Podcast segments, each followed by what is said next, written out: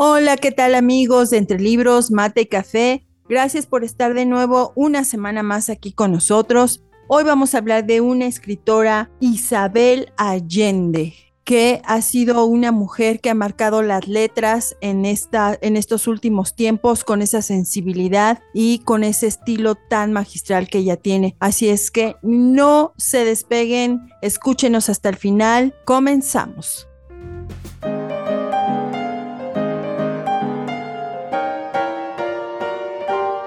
Bienvenidos a Entre Libros, Mate y Café con Laura y Javier Estrada.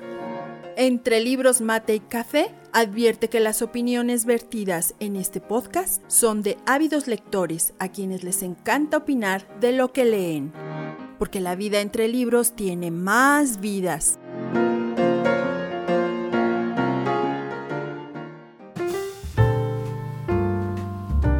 Bueno, pues hoy tenemos, como ya había dicho, a Isabel Allende. Hoy vamos a hablar de esta mujer de letras y vamos a hablar de algo de su obra, pero también de esa personalidad que tiene. Vamos a hablar acerca también de los dramas de su vida, la pérdida de su hija Paula, en fin, y desde luego que aquí está Javier. Javier, ¿cómo estás? ¿Cómo te ha pintado esta semana? Hola, hola, pues muy bien y con un gusto de estar aquí nuevamente otra vez platicando de todas estas cositas de los libros y de la gente que hace estos libros, ¿no? Que finalmente es fantástico porque pues nos dejan ver su, su forma de ver la vida a través de sus letras.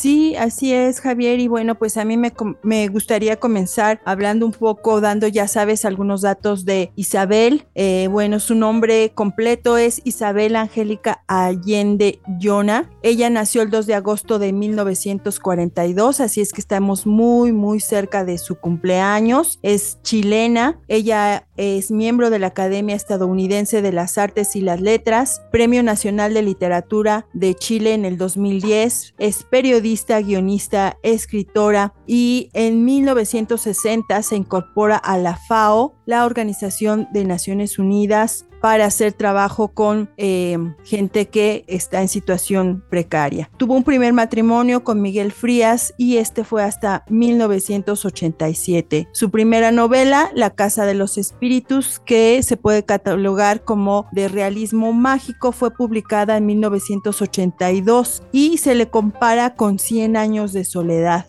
Esta novela se convierte en bestseller tras haber sido rechazada en varias editoriales. Después eh, fue adaptada para cine y realizada por el cineasta sueco Billy August y contó con la actuación nada más y nada menos que Meryl Streep, Glenn Close, Jeremy Irons, Winona Ryder, Antonio Banderas, en fin, un gran, gran elenco. Después de esto vino De Amor y de Sombra, dos años después de que se diera a conocer La Casa de los Espíritus. Y también esta es una novela muy importante porque está basada en la situación política de su patria. Habla un poco en torno a los asesinatos de los desaparecidos durante la dictadura de Pinochet. Posteriormente vino Eva Luna, El Plan Infinito, Paula, Afrodita, Hijo de la Fortuna, en fin. ¿Qué te parece, Javier? ¿Qué opinión tienes acerca de esta escritora? ¿Qué te parece sus libros, su estilo? Excelente, y, bien es cierto, es como la parte o la obra femenina o la escritora femenina que sería de los tamaños de García Márquez con 100 años de soledad. Me parece que sobre todo por la, vida en, que le toca en aquel momento de intelectual en, Santiago, ¿no?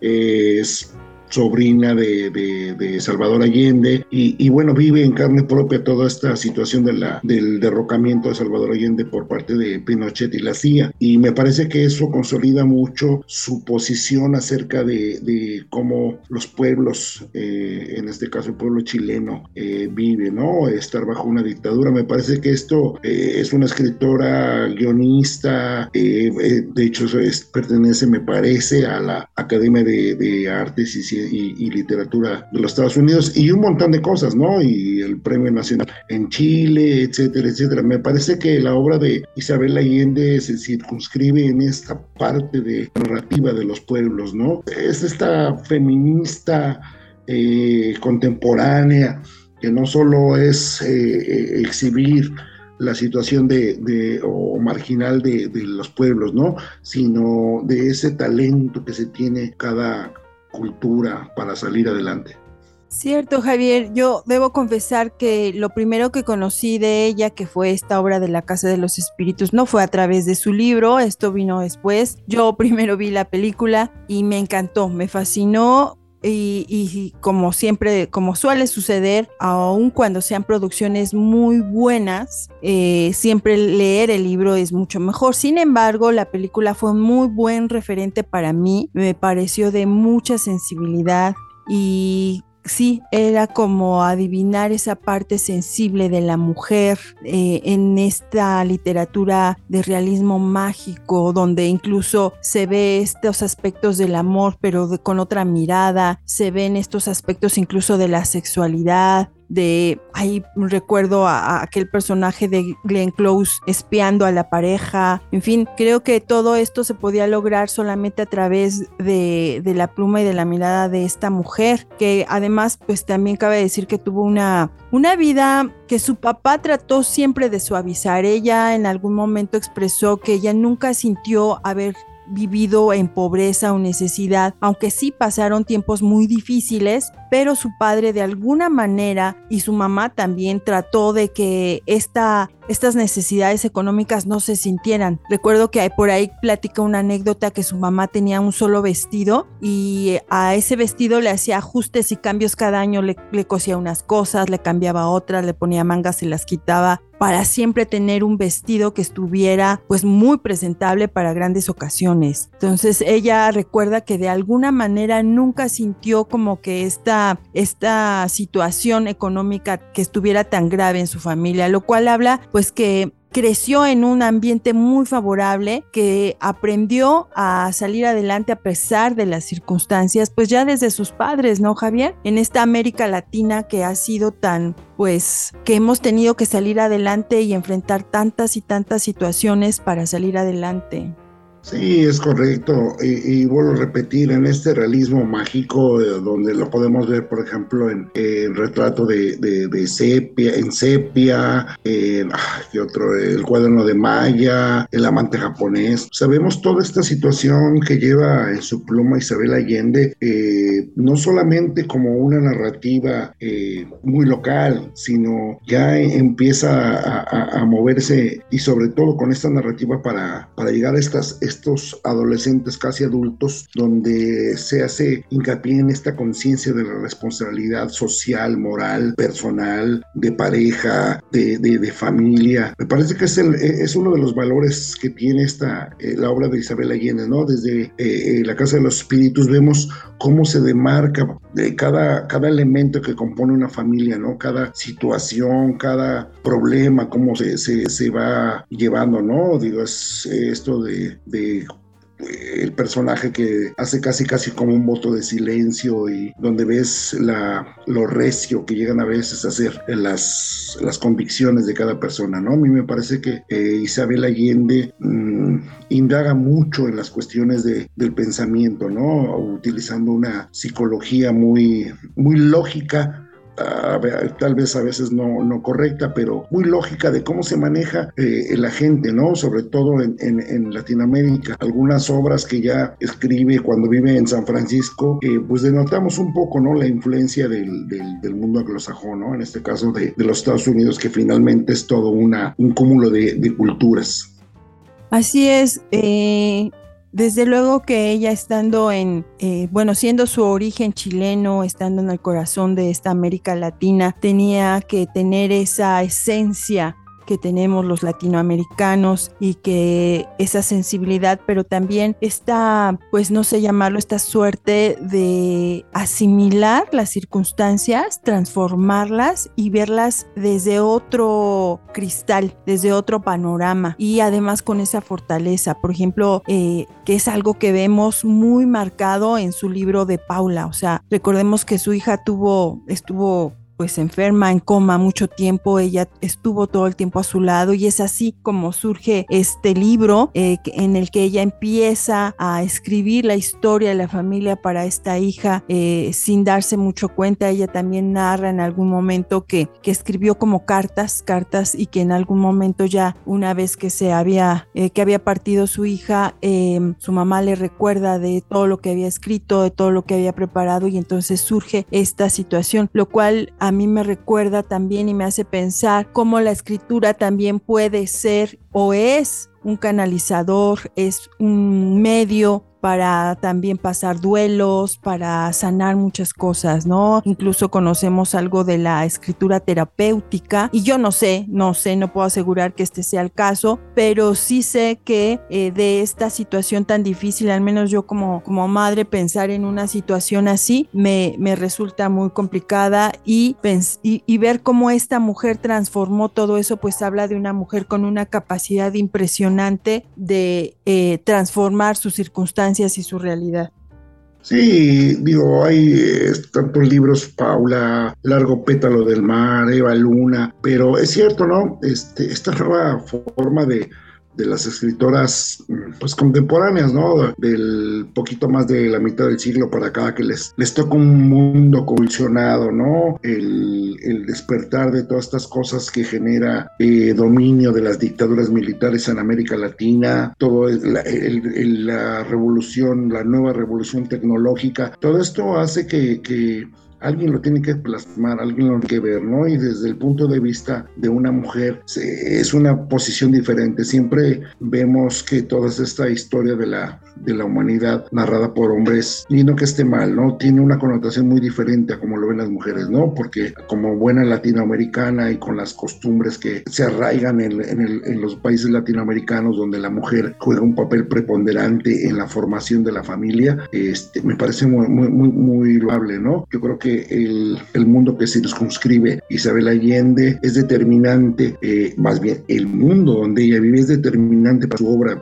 eh, su vida en Venezuela, su viaje a los Estados Unidos y, se consagra como una de las grandes escritoras de, de América Latina. Y además, sabes que eh, es otra mujer que también me, me, sorprende por su muy buen manejo con los medios. Ella es una persona que si tienen la oportunidad de ver diferentes entrevistas eh, donde se le se le ha invitado a ella a participar y es una mujer muy clara de pensamiento, es una mujer que responde muy directamente, pero también se le ve, eh, proyecta una imagen muy centrada, muy tranquila y creo que eso es muy importante porque es algo que se refleja no solamente en su obra, sino que incluso en su personalidad. Y bueno, pues eh, son ese tipo de mujeres y ese tipo de literatura que ella hace es muy representativa de lo que somos las mujeres latinoamericanas, que yo insisto, las mujeres latinoamericanas eh, tenemos una sensibilidad diferente, especial, por todos los contextos que, que hemos vivido, ¿no? Y todo lo que viene arrastrando de historia, ¿no? Pues pensemos en este México, ¿no? En desde eh, Tonantzin, la Malinche, personajes femeninos que eh, marcan de alguna manera el tipo de mujer que somos y el tipo de mujer que es la mujer latinoamericana, Javier. Sí, y como hemos hablado de algunas otras, esta forma también de evidenciarlos, la, la, la falta de justicia en, en, en, este caso en Chile, ¿no? Cuando hace eh, público aquellas, aquellas cosas que escribe acerca de los desaparecidos, de las minas en Chile. Entonces, estamos hablando no solo de una persona que, que, narra cosas de la vida cotidiana, sino aquella que eh, evidencia y, clama por justicia por, por aquellos, ¿no? Por aquellos que sufrieron sin deberla ni temer ¿no? Eh, me parece que esta parte de, buscar una, una, justicia, de buscar que, que, se haga valer los derechos de la gente es indispensable porque finalmente los escritores tienen ese papel en la sociedad, que es que su pluma eh, haga patente todas estas necesidades que tiene la sociedad para ser mejor, para estabilizarse, para encontrar en cada momento, en cada espacio, un, un eco de sus necesidades y de sus tristezas también, ¿no? Digo, finalmente todos sabemos que el Chile de antes de, de, de Salvador Allende era uno, durante su mandato fue otro, y el posterior a, a cuando cae la dictadura militar se convierte en otro, ¿no? Es decir, cómo un país tiene tantos cambios en tan poco tiempo. Así es, y bueno, también esta cuestión que hemos vivido en Latinoamérica a través de los dictadores, ¿no? De los dictadores que han estado en diferentes naciones y que es muy importante, creo yo, que como naciones mm, tengamos memoria, que no olvidemos estos pasajes oscuros de la historia en el que hoy eh, de alguna manera eh, todo se viraliza, las redes hacen muy, eh, ponen muy a la vista situaciones como, por ejemplo, asesinatos o injusticias, pero recordemos que en aquellos tiempos este tipo de dictaduras arrasaba con mucha gente, había muchos asesinatos, se amordazaba a la prensa, eh, se, aniquilaban los movimientos que trataban de buscar justicia, libertad y entonces voces como la de Isabel Allende se vuelven muy importantes porque a través de su propia experiencia y de la manera que tienen de contar las cosas es que podemos o que se pudo hacer visible todas estas situaciones que hoy conocemos y que bueno, ya la historia irá poniendo en su lugar a cada persona, a cada uno de estos personajes, pero que sí me parece importante y que creo que también es importante que haya nuevas generaciones de escritores y escritoras que retomen todo esto, porque si bien, como decía hace un momento, eh, las redes, eh, las comunicaciones hoy nos permiten conocer muchas cosas, también es mm, real que muchas veces se presentan de una manera o bien eh, muy amarillista o bien descontextualizada. Entonces, el hecho de que puedan seguir surgiendo generaciones que documenten, que hablen, que presenten todo eso, me parece que va a seguir permitiendo que estas obras, como las que escribió eh, Isabel Allende, sigan trascendiendo, Javier.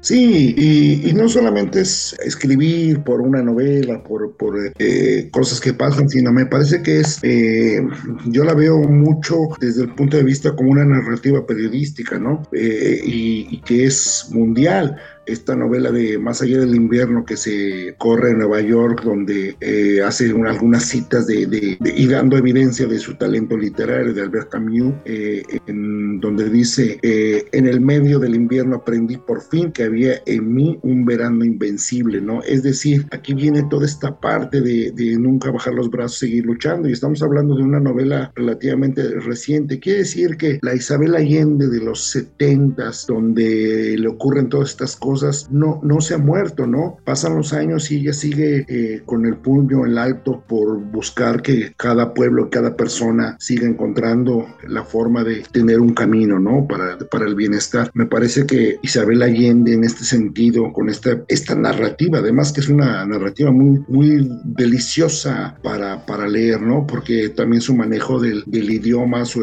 su manejo bibliográfico te enriquece. Así es, ya hablando un poco más de su estilo, me parece que sí tiene un estilo claro, sencillo, envolvente. Yo creo que de ahí también viene estos comparativos con eh, Cien años de soledad, por ejemplo, y con Gabriel García Márquez, que igual, ¿no? Vemos que tienen un estilo muy envolvente que de un momento a otro tú empiezas a leer, a leer y cuando te das cuenta ya estás sumergido en el ambiente, estás sumergido en las circunstancias, estás empatizando con los personajes o incluso lo, estás sufriendo las situaciones que se te están presentando ahí. Eso no es fácil de lograr y que al mismo tiempo sea así, tan bien logrado, pero además tan sencillo, ¿no? Pareciera algo sencillo, pero yo creo que no lo es tanto. Eh, yo siento que es parte de las eh, dotes naturales con las que ella ha podido eh, desarrollar su, su literatura. Y bueno, a mí me gustaría también comentarte algunas cosas curiosas acerca de ella, ¿no? Y, y porque vemos que es una mujer menudita y de hecho ella de niña era tan pequeña que dicen que su madre la llevó a un gimnasio donde le eh, ataban los pies y las manos para estirarla y que así pudieran alargar su cuerpo, ¿no? Entonces, bueno, creo que ahí había un, sueño de la mamá de que ella fuera un poquito más, ah, más grande, pero bueno, dicen que las cosas buenas vienen en envase pequeño. bueno, pues a lo mejor tenía a su mamá por ahí algo fijado del potro, una cosa así, ¿no? Pero pues no, por ahí no era, por ahí no era. Y bueno, en fin, eh, es cierto, ¿no? La genética es genética y no, no puede ir en, contra, ¿no? Pero cosas tan esenciales que, que deja Isabel Allende, en eh, bueno, que nos está dando la literatura, es estas cosas, ¿no? Hay una frase que me gustaba mucho que decía, lo más difícil no es huir, sino volver. Y es decir, está fácil eh, cuando nos vemos asediados o angustiados o preocupados por alguna situación, pues sí es cierto, huyes, pero si vuelves es porque tienes los argumentos para rebatir aquello, revertir y, la conciencia de saber que te puedes equivocar y que, y, que es más fácil reivindicarte que perderte. Y acerca de esto que comentas, también hay por ahí un dato curioso que se dice que eh, cuando a ella le dijeron que su abuelo estaba a punto de morir, ella empezó a escribirle una carta y justo esta carta es con la que se da inicio su novela de la Casa de los Espíritus y eh, ahí pues vemos algo de esto, ¿no? Que ella era capaz de, poner en líneas algo y que, que iba a quedar grabado para mucho tiempo. Yo, yo insisto que estas eh, escritores o escritoras que sacan todo esto desde el alma, desde la vivencia, desde la experiencia, más que de la, eh, desde la expertise o el conocimiento, es como que siento que es la clave del éxito de sus obras, porque si bien pueden ser obras, eh, digámoslo así, eh, literal, literariamente, con recursos literarios muy higiénicos, el gran éxito en realidad proviene de que nacen de la vivencia, nacen de la experiencia y nacen de lo que surge de sentimiento en ellos en cada una de esas experiencias, Javier. Sí, y, dice algo muy claro. A mí me parece que la escritura de Isabel Allende es una literatura, es una escritura limpia, es decir, no te conflictúa con, con frases, o con textos donde de pronto te puedes perder, ¿no? Me parece que la narrativa periodística tiene esa, esa cualidad, ¿no? Es una narrativa simple, sencilla, que puede llegar a cualquiera. Digo, tan es así que tiene la facilidad de cuentos infantiles, de meterse un poquito en, la, en lo complicado que es hacer cuentos para adolescentes, como, no sé, alguna obra, La ciudad de las bestias, ¿no? Que representa, me parece que una de las obras más importantes dirigida a los adolescentes, pero la maestría con que se manejan los temas para los diferentes públicos es lo que la ha hecho estar donde está, ¿no? Me parece que es, digo, si no mal me equivoco, ha de ser la, la, escritora latinoamericana más, más leída y de mayor venta, digo, guardando las proporciones eh, con Gaby Mistral, pero eran otros tiempos, ¿no? Eh, hoy me parece que Isabel Allende, eh, pues ya entró a las grandes ligas y, y, así como tenemos un Rosario Castellanos, etcétera, yo creo que se circunscribe en ese punto. Así es, así es, definitivamente que mujeres como ella, eh, latinoamericanas y como escritoras que tú ya has mencionado, pues han ido ganando terreno, terreno, terreno. Y actualmente también precisamente con escritoras como Isabel Allende, pues que se ponen tan en la mira de la gente, se extiende tanto el conocimiento de su literatura, pues eso permite que otras mujeres, otras escritoras latinoamericanas también puedan ser mucho más visibles, porque ya está, a través de ellas se comprueba el talento que hay y la sensibilidad que hay en las letras de las mujeres eh, latinoamericanas, ¿no? A veces cuando pensamos, por ejemplo, en, el caso de México, pensamos, pues sí, en una Sor Juana Inés de la Cruz, en una Rosario Castellanos, pero eh, este, actualmente también hay muy buenas escritoras mexicanas que están haciendo cosas muy interesantes y que definitivamente también a mí me llama la atención cómo ha crecido todo este mundo de las editoriales, vemos también en, en internet todas las propuestas que hay. Eh, para exponer, al menos en redes sociales uno encuentra grupos y más grupos de, literatura donde escritores y escritoras están haciendo visible su obra. Hay, e incluso también ah, están surgiendo organizaciones de mujeres escritoras que están dando a conocer su obra y que están rescatando los valores de la literatura latinoamericana, Javier. Y, digo, estamos hablando de esta generación de las Ángeles Mastreta, de la Laura Esquivel. Me parece que esta, digo, hay, muchos detractores. Ah, yo creo que hay gente que no entiende que el feminismo eh, es un movimiento donde eh, las féminas quieren levantar su voz, ¿no? Y, estoy hablando de un, un, feminismo racional, no un feminismo que va en contra de todo y específicamente contra los hombres, ¿no? Me parece que el feminismo hay que entenderlo desde una lucha eh, de la conciencia y la inteligencia, las formas de vida que, que las mujeres claman, ¿no? Eh, lamentablemente también hay mucha gente que eh, pues sigue siendo misógina, ¿no? Y que se apega a unas costumbres que, que el mundo actual ya no te lo permiten. Definitivamente las cosas evolucionan. Digo, sigo pensando que en América Latina la mujer tiene hasta cierto punto y entre comillado ciertas funciones, cierta posición, pero eso no significa que, que no puedan expresarse ni que puedan levantar la voz por una situación pues que no hay, donde no hay justicia ni social, ni, ni desde el punto de vista de pareja, ni del,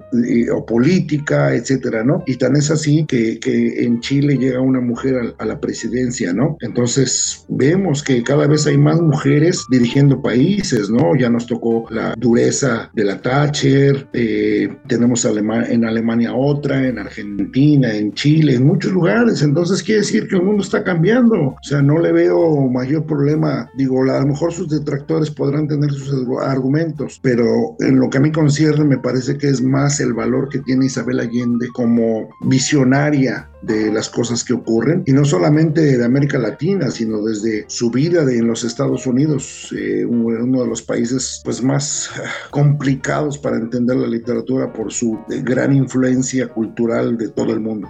Así es, bueno, y también me recuerda, bueno, me viene ahorita a la cabeza el nombre de Anabel Hernández García, que, bueno, ella desde el periodismo y un periodismo muy valiente que incluso le ha costado que, tenga que estar en el exilio, pero que no ha evadido la realidad de un país y que eh, a través de sus libros, donde libros de denuncia y de toda su investigación y todo lo que está haciendo, eh, está exponiendo mucho de lo que es, por ejemplo, esta situación de, del narcotráfico o también del de, abuso infantil, en fin, todas este, este tipo de, de, situaciones que son también una realidad, ¿no? Por algo ella este, ganó el Premio Nacional de Periodismo en México y creo que es este, una mujer sumamente valiente y de esta generación que seguramente también fue marcada por mujeres como Isabel Allende aquí es, digo, me parece que la cuestión más trascendente que puede tener Isabel Allende es ese valor, ¿no? Esa valentía que tiene de enfrentar las cosas considerando todo lo que ha, ocurrido en su vida, ¿no? Me parece que el seguir adelante con esta forma de ver las cosas después de todo lo que pasó en su natal Chile y como dices tú, aunque no sufrió eh, económicamente mucho, porque bueno, tuvo la inteligencia su familia de, de salir adelante, me parece que son cosas que en algún momento cualquier otro persona, hombre o mujer, se, se hubieran abatido, ¿no? Es una situación complicada, un golpe militar no es nada fácil, sobre todo en los 70 donde la Argentina, el Uruguay, eh, Brasil, casi todos los países en América Latina tenían juntas militares donde había de verdad que fajarse, ¿no? Casi, casi no podías decir pío porque estabas en contra y, y pues ibas al paredón.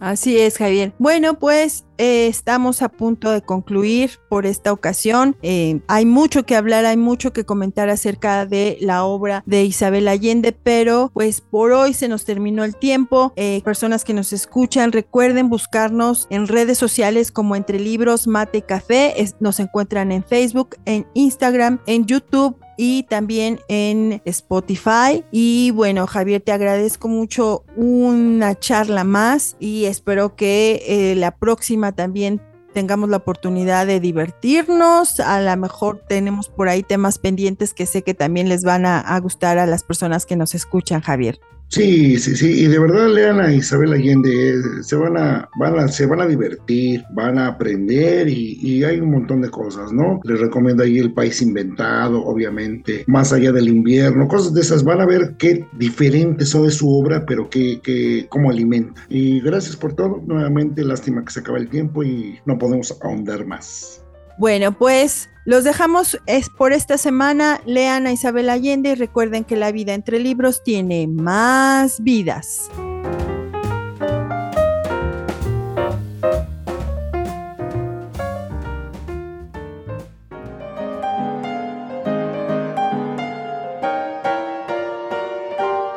Esto fue Entre Libros, Mate y Café con Laura y Javier Estrada. Gracias por estar con nosotros. Hasta la próxima.